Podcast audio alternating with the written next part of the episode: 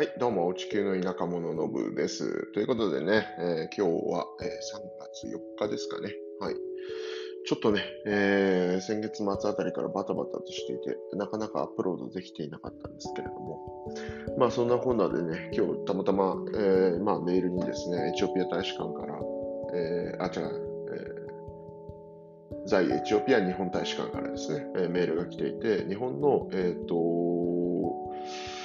まあ、海外渡航情報更新されまして、まあ、アディスアベバを含むですね、まあ、主に南西部の方かな、南部、まあ、主に南部の方が、えー割とですね、うん、危険レベル引き下げになりまして、レベル1になったと、うんいうことで、まあ、若干元のエチオピアに戻りつつあるのかなとは思うんですけれども、引き続きね、まだやっぱり北部の方は真っ赤っかになってる地域とかもあったりとか、まあ、あと、まあ、北に近づくにつれて、まあ、黄色からオレンジ、赤っていう、なんかこうグラデーションになっているような状況ではあるんですけれども、まあ、これをもってですね、まあ、出張にまた日本人の方がね、来られるような状況にはなってくるんだろうということでね、早速、まあ、えー知人もですね、ツイッターで、えーと、エチオピアに出張行けるみたいなことをつぶやいてたりするのを発見してですね、ああ、そうなんだ、よかったよかった、なんて思ったわけなんです。はい。まあ、とはいえね、えーまあ、日本の外務省の発表があったからといって、国の状況が別に変わるわけでもなんでもないので、まあ、それについてはですね、えーまあ、引き続きね、気をつけるところは気をつけてっていうところにはなるとは思うんですけれども、うん、そうですね。で、やっぱりね、最近やっぱりその経済が悪いっていうことで、えーまあ、強盗関係の事件増えてるみたいなんですよ。うん。まあ、景気悪くなるとね、当然その食うのに困る人たちとかね、仕事を失ってしまう人とかが多数出るのが、まあ、こういう国の常ではあると思うんですけれども、まあ、あとね、えー大きな、えー祝日とかね、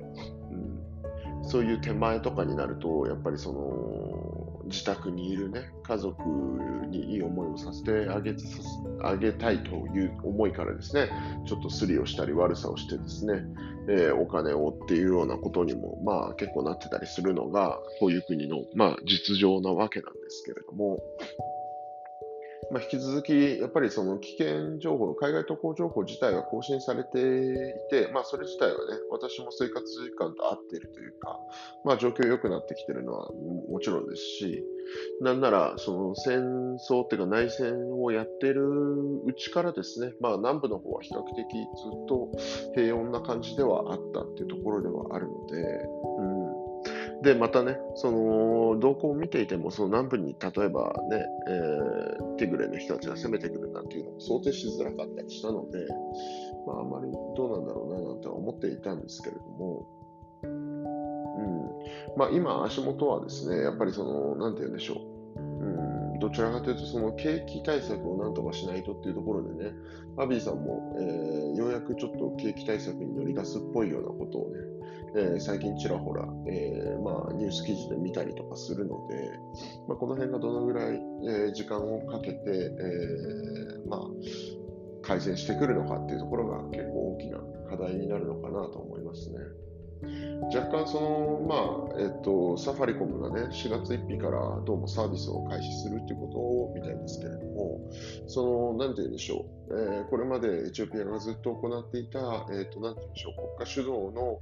えーまあ、経済成長とかっていうのではなく、多少もうちょっとね、オープンに民間とか、まあ、外資にも開いた上での経済成長路線に変えようという、まあ、分岐点にあるのかなという感じはなんとなくするので、まあ、そういう意味でもね、これからちょっとどうなっていくのかっていうのは、まあ、えー結構期待はできるのかななんて思うんですけれども、うん、まだまだね、やっぱりその景気悪いので、まあ、そういう強盗被害、外国人の強盗被害も増えてるとかって記事ありますし、その辺は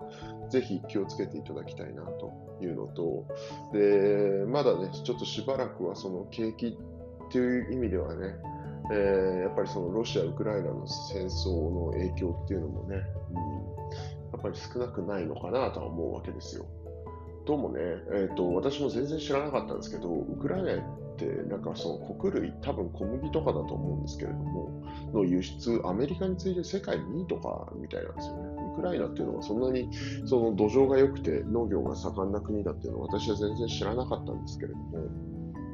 まあ、主にね、多分飼料用とかの、えー、低品質な、まあ、小麦とか、まあ、その穀物関係を輸出してるってことだと思うんですけれども、まあ、いずれにしてもね、ちょっとその食料的な部分と、まあ、あと燃料もそうですよね。